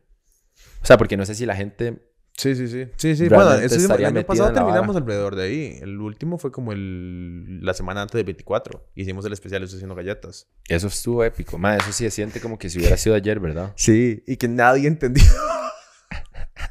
Todo el mundo como, ¿qué le pasa a estos drogadictos? Hagamos algo parecido. Obvio, obvio, obvio. Hay que hacer algo muy básico, como un Christmas special. Ajá. Salimos todos vestidos de Santa Claus. Deberíamos de hacer como un sketch. Sí, sería muy chido hacer un sketch. Y hacer como Un el sketch primer... político. Hacer como el primer sketch de No pasa nada El- para el especial de Navidad. El otro día tuvimos una idea, cuando usted estaba moribundo. Ah, ¿en serio? Tuvimos una idea ¿Qué? para un sketch. Eh, mae, bueno, la voy a contar de cada nadie me la robe, cari. Pichas. Eh, y es propiedad intelectual, lo estoy diciendo en este podcast al aire, esto de no pasa nada. Igual me demandarían, de fijo, por hacerlo. Pero bueno, mae, ¿qué tal si uno agarra como un guion de la pensión? ¿Ok? Escúchenme. Me encanta cómo es como... Ajá. Empieza como, mae, propiedad intelectual. ¿Qué pasa si uno agarra la Bueno. propiedad intelectual de alguien más y la hace mierda? No, no, pero digamos como que tomamos un guion de la pensión, ¿verdad? Y lo rehacemos súper bien hecho y como dramático y con una lectura como bien Una hecha. reinterpretación. Total, pero el mismo guion. O sea, word for word, las palabras no cambian. Es simplemente como nada más, o sea, lo hacemos en lugar de la casa la pensión, como una choza, ¿verdad? Como, con- ¿verdad? Lo podemos hasta actuar nosotros, vale verga, pero como iluminado bien con la red, con un lente, y nada más hacemos como un episodio de la pensión. Ni siquiera tiene que ser todo un episodio, puede ser como los primeros 10 minutos de un episodio. Ajá. Pero nada más como, y digamos, como que baja el mae, que es un pie, como que es piedrero, ¿cómo se llama? El carajillo, no es un piedrero, No pero el mae, bueno, whatever, el mae baja todo hecho verga, como de arriba, y en eso la doña, y como que, ¿verdad? Pero es con las mismas historias trilladas, horrorosas, súper viejas, mal actuadas, mal grabadas de la pensión, nada más que rebreteadas a un nivel de producción totalmente elevado. Mae, Alejandro, que se ha tirado no sé cuántos episodios de la pensión, y Sergio estaban cagados de risa imaginándose cómo rediseñarían a los personajes para hacerlos como bien hechos. Y ya todo el mundo tiene papeles y todo. No, todavía no, no sé, estaba nada más como... Mae, pero algo así, o sea, no tiene que ser la pensión, puede ser cualquier vara vieja, como Ajá. tica o algo así, no sé. Sería súper vacilón como reinterpretarla, pero, pero agarrar el mismo guion. O sea, como no cambiar el guion, respetar el guion, Ajá. nada más hacerlo bonito. Sí. A ver qué fa... Sí. Porque, digamos, hay unos de, hay unos de fantasmas, como en la pensión que ha pasado, ¿verdad? Ajá, Así. Entonces decíamos, para Halloween hacer una como de, como un scary short, pero basado en la pensión, con el mismo diálogo y los mismos nombres de los personajes y todo. Mae, so, hay que cagar risa. O sea, era como imaginarse hacer eso. Y obviamente, seguramente Teletica se putería demasiado, pero... Pero- que tuanis. Pero es legal porque es eh, contenido, es satire, es satírico. Entonces, la reinterpretación satírica, usted puede hacer lo que usted quiera. Como hay un Mike que puso Dumb Starbucks. Ajá, pero como una vara de arte, no como un negocio. Entonces Ah. regalaba el café, entonces Starbucks se puteaba. Entonces era como, no pueden demandarlo porque es satire, nada, Ajá. ¿verdad? El man está eh, haciendo harina de la. Pero, no sé, pero es que algo así sería fácil, como hasta como presentar una crítica ahí social sobre alguna, no sé, como, como las repercusiones de tu cara me suena. algo así, no sé, mae. Como, como Parasite meets tu cara me suena o algo así, no sé, mae. Pero, pero Michael Jordan bien hecho, no sé, mae. Algo, algo por el estilo podría ser podría ser vacilón. Solo pienso en las terribles producciones que hace Teletica. También hay otras varas como clásicas que no son malas, nada más que se podrían reinterpretar de una manera cinematográfica, digamos. Ujú. Estoy tratando de pensar. Sí, en yo también cosas. estoy pensando como en series, en series o en varas que han salido de acá, que sean no malas, repito, pero que sean como cheesy. Bueno, yo siempre pensé que sería chido hacer cortos de leyendas ticas. Mm, sí. Esa vara siempre me ha parecido súper cool, como un corto. Y, sub- y siempre los pensé como en súper cortos, como literalmente dos minutos. Ajá. La cegua en dos minutos. Eh, la Llorona en dos minutos. Bueno, que La Llorona es una película súper grande, pero como, no Ajá. sé, diferentes. Porque además hay muchos mitos campesinos localizados que, digamos, que. que digamos, las brujas de Escazú. Ujú. De, hay toda una vara detrás de eso. La bruja de Escazú es muy vacilona porque se supone que viene de la comunidad judía que vivía acá y hacían Shabbat. Entonces prendían candelas, y hacían cantos y la gente pensaba que era. Bueno, eso es una teoría. Pero sería muy vacilón ahí la contraparte. Como presentar una vara toda demónica y después un poco Mm. judíos, nada más como cenando, como los 40. Ajá, ¿verdad? eso estaría tanis. Pero como en dos minutos, nada más como pum pum. Sí, qué cool. Eso sería chiva, mae, de fijo. Una serie de Y leyendas. hacerlo así o- como, mm, como de ciencia ficción, fantasía, Ajá, horror, thriller. Fondo fauna. Hay que, eso es nuestra aplicación formal al fondo fauna. Este año tiene que haber fondo fauna, ¿verdad? Algo tiene que hacer el Ministerio de Cultura con la harina. ¿Qué habrá hecho el Ministerio de Cultura el año pasado? ¿Qué, qué habrá hecho el Ministerio de Cultura? Es una hora que a mí yo creo que lo he mencionado un montón de veces, pero Mm. ¿qué habrá hecho el Espero que Ministerio? les hayan quitado como el presupuesto para el COVID o algo. De- o Por su- no, o por bueno, su- no sé. Por supuesto que O no. si hicieron algo. Por y supuesto que le quitaron presupuesto de nada. O sea, eh, no lo- o sea, obviamente no quiero que le quiten a cultura nada. No que no se malinterprete esto, pero si no estaban haciendo ni picha Ajá. por todos los artistas que estaban en la calle comiendo mierda, entonces di- digo, Ajá. a usarlo en otra cosa. ¿Viste la vara del musical este que salió? El de Henrietta. Dicen que está muy bien hecho. Tengo, me, sí, me parecería interesante irlo a ver. A mí también. Todavía estará. Sí, sí, sí, tiene un montón de funciones. Eh, yo- bueno, yo estuve con la directora de teatro Silvia Baltodano, directora, productora, whatever, y ella entrenó a la actriz principal. Ella no hizo este, Ah, sí, sí, que era estudiante de ella en la colmena. ajá, ese fue estudiante de ella, y habló muy bien de la producción. La producción de musical es súper complicado. No sé el tema, es un poco raro. Mae, yo soy medio mm, malicioso. Como que siempre pienso mal de todo. Sí. No sé por qué, tal vez. Conspiranauta. No sé, no sé si. No sé si diría eso. No, no, pero el timing es muy apropiado. Ajá, digo, qué raro, qué vacilón, ¿verdad? Que estén hablando de la esposa de Don Pepe Sí. en plena campaña política. Ajá. Como así de sutil. Muy ah, qué loco, hay un musical. Ajá. Porque nunca hay presupuesto para hacer ni mierda. Pero. Digamos, Carmen Lira no tiene un musical, pero ¿Y cómo se llamaba la otra? Henrietta sí. Eh, la que tocaba en las puertas en la revolución. Eh, Ah, eh, Pancha Carrasco. Pancha Carrasco. ¿Cómo Pancha Carrasco no va a tener un musical? Pancha Carrasco no tiene un hijo de puta musical. Ma, es raro de mí pensar que Pancha Carrasco... Ser. No puedo decir eso. O sea, ¿no? si usted deja eso, déjelo. Me vale una gorra. Por el nombre. Pancha obvio. Carrasco. Pero no, Pancha Carrasco no tiene un, no tiene un musical. Y la esposa Henrietta sí tiene uno. Raro. Raro. Raro. La abuela de Lee Feinstein no tiene un musical. ¿Quién es la abuela? de- No sé, nada más digo. O sea, ¿por qué la abuela? Wow. La, la abuela de. La, la abuela de Villalta no tiene un musical. Ajá. No tiene estas señoras. Tal vez hicieron cosas chivas en su vida y no tienen, no están Ujú. representadas en danza y canto. Juntos en una sola producción. Ujú. Ma, ¿a usted gustan los musicales? Yo no puedo. Yo no te puedo. Ay, puta, mae, me cuesta mucho. Digamos, musicales así que haya visto en mi vida. Puta, mae, la verdad, La La Land no lo terminé, que es un... Muchos dirían que es un crimen, posiblemente. Vi como la- el plano Ujú. secuencia del inicio, me pareció un chuzo, está colorizado, ¿verdad? Súper como ride de Hollywood viejo Sí, y sí, así, sí, sí. me parece chiva y, obviamente el- mae, los actores son chivísimas y todo, pero X. me genera resistencia. A mí, digamos, en la escala de varas que le generan resistencia a Pietro, está como musicales, después poesía.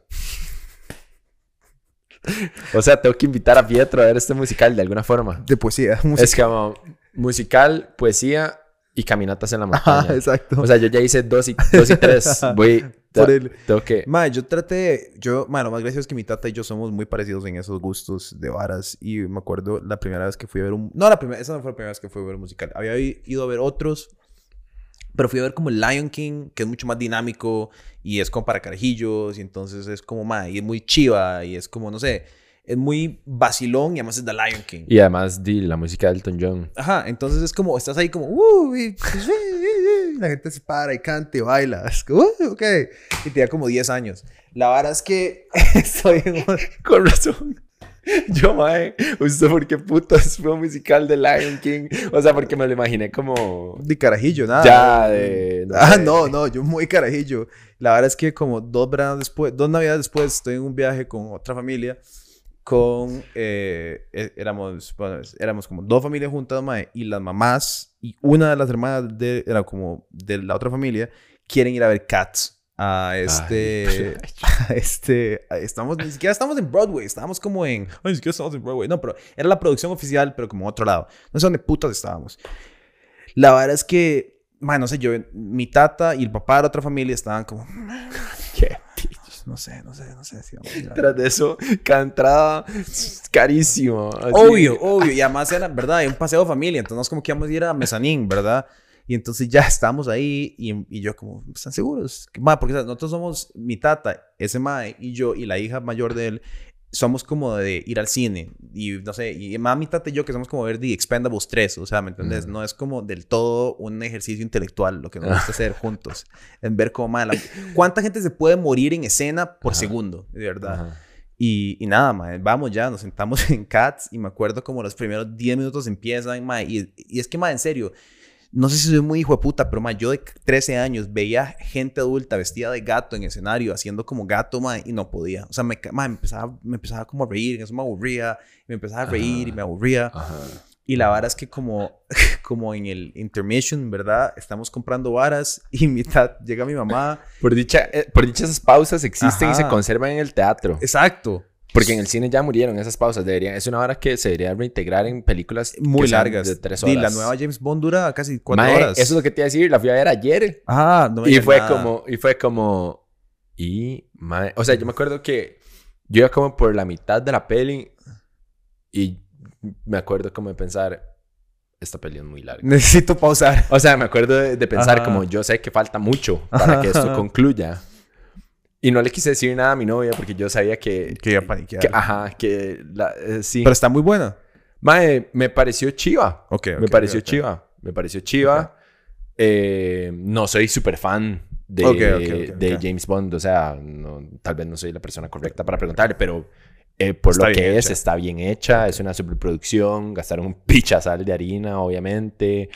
O sea, hay varas chivas. Sale este mae de Remy Malek. Sí, sí, sí, sí, estoy emocionado. Ajá, ajá. Ah, bueno, mae, perdón, entonces estoy, estoy, estamos ahí, agarra a mi mamá la- las palomitas o lo que sea que estábamos comprando y ve la cara mía, de mi tata, del otro mae y la mayor ajá. y se queda viendo, es como, se quieren ir, ¿verdad? Y nosotros como, ya, por favor, inmediatamente. Y dijeron, bueno, vayan ustedes, nos vemos, más. Mi mamá se devolvió a terminar y yo, mi tata y la otra, la otra familia, el papá de la otra familia y la hija mayor, nos fuimos y nos fuimos al cine.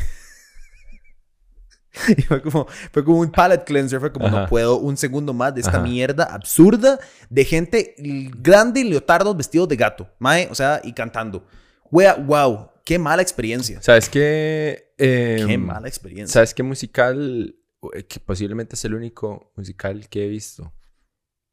¿Cuál- ¿Es el único musical que he visto? Madre, creo que sí. eh, the Rocker. The, ¿Cómo es? The Horror Rocky Show. Ah, qué Y- bueno. Ajá. Y la fui a ver al Magali Con toda la con una gente- dinámica. Ajá. Madre, como que uno compraba la entrada a la vara y le daban como una bolsita con un montón de varas que uno tenía que usar a lo largo de la peli. Porque la estaban también como reactuando Ajá, de o haciendo varas como enfrente. Sí, sí, sí, sí. del escenario, entonces como que habían partes en donde uno tenía como que mae, estallar un globo, mae, y tirar como confeti, y era un despiche, mae. Súper vacilón. y era súper vacilón y súper dinámico, y los más cantando, y la peli, y la vara. Es muy- eso es muy Chiva. chido, man. Eh, Eso es chiva. Mi ex en Texas, man, que era, eh, bueno, ya era de teatro. Ma- ma, bueno, eso es una aside chiva, pero ahí ella era parte de una tropa de teatro que un millonario había recreado el teatro de Shakespeare en su finca en Austin, Texas. ¿Qué? Pero ex- exactamente igual. Entonces lo más montaban producciones de Shakespeare en el teatro y tenía todas las puertillas que abrían, todo, todo, todo, todo, todo, todo el teatro en una finca en la mitad de Texas. chuzo esa vara. Ajá, mae, era muy loco, mae. Entonces, digamos, y los atuendos y todo, o sea, todo era financiado por este mae, ¿verdad? Pero Sí. Mae, ¿sabes qué me parece súper, súper chiva? Como, eh, como ese lugar en el arte escénico, por decirlo así, en el que, mae, convergen como el cine, el teatro y como, eh, ¿cómo se llama? Ay, caballo, el, como, ay, ¿cómo se llama, mae? Como lo que hacía Marina Abramovic, Ah, Lo que hace. Sí, sí, como performance. art. performance art. Ajá. Arte de. Digamos, para mí, ajá, eh, hay, hay como cine que tiene como performance art, que obviamente no es considerado performance art, pero para mí me he dado cuenta con el tiempo que para mí uno de los lenguajes cinematográficos más fuertes, y al final es eso, ¿verdad? Es lo que la- los personajes están haciendo y no necesariamente lo que están diciendo, como que la magia de la vara es lo que hacen y lo que todo representa y la simbología de todo eso como un conjunto. Mae, porque el otro día vi una peli, esta peli que se llama eh, Lovers on the Bridge, Ujú. mae, de Leos Carax. No lo he visto. Mae, vieras qué buena mierda. Ok, ok. Porque es muy eso. Ok. Es muy. Es muy. Es una historia muy real. O sea, como muy cruda y realista. Tiene un, un aspecto muy. Muy, muy crudo que te. que, que lo. Que, que lo compras, digamos, muy fácilmente. De entrada. Pero después. Cosas que suceden muy simbólicas que es como, "Ma, esto jamás pudo haber sucedido, pero ya se lo compré hace rato. Claro. Y entonces ahora estoy como nada más Metido. metidísimo Claro, claro, en la peli lo que está sucediendo. Entonces también todo sucede, ¿verdad? Como, porque se trata, te voy a decir la premisa, como se trata de, de un indigente que vive en este puente, que es el puente más viejo en París. Ok. Entonces, di- ¿verdad? Ya entradas como, di, todo está filmado en Un puente. un puente di chivísima en París, de donde se, ¿verdad? Tiene como, di, locación 100, ¿verdad? Y entonces, como, mae, qué, qué loco, qué simbólico, este vive en un puente. Sí, sí, sí. Eh, y, mae, no sé, hay un montón de varas ahí, pero lo que quiero decir es que, mae, que chiva, como, como gestionar eso. De hecho, hace poco te dije, como, mae, que me parecería súper tuanis, como, di, yo no sé, meterme a clases de actuación. Ah, sí, sí, sí, sí. Más, sí, a mí, a mí siempre me... A mí, creo que, creo que si uno... Bueno, no sé. Creo. No, no creo. Sí. Que si uno tiene la facilidad... Ay, madre, es que no sé, me van a caer encima un montón de actores profesionales, seguro. Gente que está metida en el gremio. Ah, sí. Pero es como si uno tiene la Ya sé, facilidad de claro. hablar y tiene un buen director, uno puede actuar. No es gran vara, perdón, no es gran vara. He conocido un montón de actores de profesión que son malísimos y he conocido un montón de gente de la calle que es buenísima actora. Mm. Creo que hay varas que se pueden aprender para mejorar y obviamente hay, hay gente como que tiene una naturalidad más que otra y hay gente que, eh, no sé, como que teatro es muy diferente también porque tienes que aprender a proyectar tu voz al Ujú. fondo del teatro y tienes que, ¿verdad? Hacer como ciertas acciones para el fondo del cuarto en lugar. Pero digamos, por lo menos actuación de cámara es algo que yo fielmente creo que nadie debería casi que ni siquiera ir a la U para aprender a hacer. Creo que clases de actuación que te pueden ayudar a prepararte y acomodarte y ejercicios que te pueden como acomodar. Pero al igual que, no sé, hacer muchas varas en este medio es como de hacerlo. Y tener, eso sí, un muy buen director, porque un muy buen director te enseña. Digamos, eh, hay, hay, hay performances épicas, históricas, de gente que nunca había actuado antes. ¿Por Ujú. qué? Porque tiene un muy buen director. Ahora, estamos hablando como actuación básica. Si sos Daniel Day-Lewis y te vas a convertir en Lincoln. Por meses. Ajá, o en el hijo puta de There Will Be Blood. Ok, mae, estamos hablando de otro nivel de actuación. No estamos hablando, ¿verdad? Como Ajá. de un mae que, tiene, Ajá, que es ajá. joven y le gusta una huila, ¿verdad? Ahí donde... no sé si tienes que llevar siete años de artes Qué bueno, Dan- drásticas, Daniel mae, es que es otra, es otra vara, o mae, eh, ¿verdad? Bueno, pero para mí el actor de esta peli que te estoy diciendo, ay, ¿cómo se llama? Algo Lavant. ok. Bueno, hay otra, otra movie, Voy a eh, hablando, mientras vos buscas, que se llama Lock con Tom Hardy, que es como, eh, lleva esa línea como entre teatro y película, que es el Mae manejando eh, durante las dos horas en speaker. Y hay como Ah, cinco, cinco ángulos de cámara, tal vez, porque todas son adentro del carro. O sea, todas las varas son adentro del carro. Mae, vean esta película.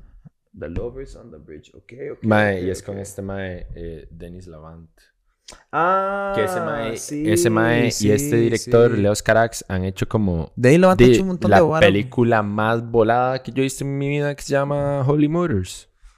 ¿Qué más Ya estaba te hablaba de mae? Porque yo ese mae lo he visto en otra vara, weón. Ah, fijo, mae, es- ese mae, mae, que, o sea, mae, como que me parece que es uno de esos actores demasiado versátiles. Dennis Lavant. Ah. Bueno, Bueno, en fin, sí, este mae, este mae ha salido un pichazo ahora. Sí, sí, sí, sí, sí, sí, sí, sí, sí, sí. Pero bueno, mae, eh, en fin, vean buen cine, no vean la pensión. Eh, mae, creo que aquí deberíamos de cerrar el podcast de hoy. Eh, recuerden, mae, como siempre, vean el set, vean qué bonito, vean lo que estamos logrando, logrando logros. Logrando logros, gracias a ustedes eh, que nos apoyan en patreon.com slash no pasa nada oficial. Este domingo ya volvemos a un horario regular de podcast extras, de piñatas extras, de contenido extra. Vamos a hacer varas raras como siempre. ujú, Y nada, nos vemos la próxima semana. ujú. Recuerden compartir, darle like y si nos están escuchando, por favor, ratearlo para que seamos el mejor podcast de Costa Rica y poco a poco del mundo. Ajá. Del mundo. Ahora tenemos que leer unos anuncios, entonces eh, nos vemos.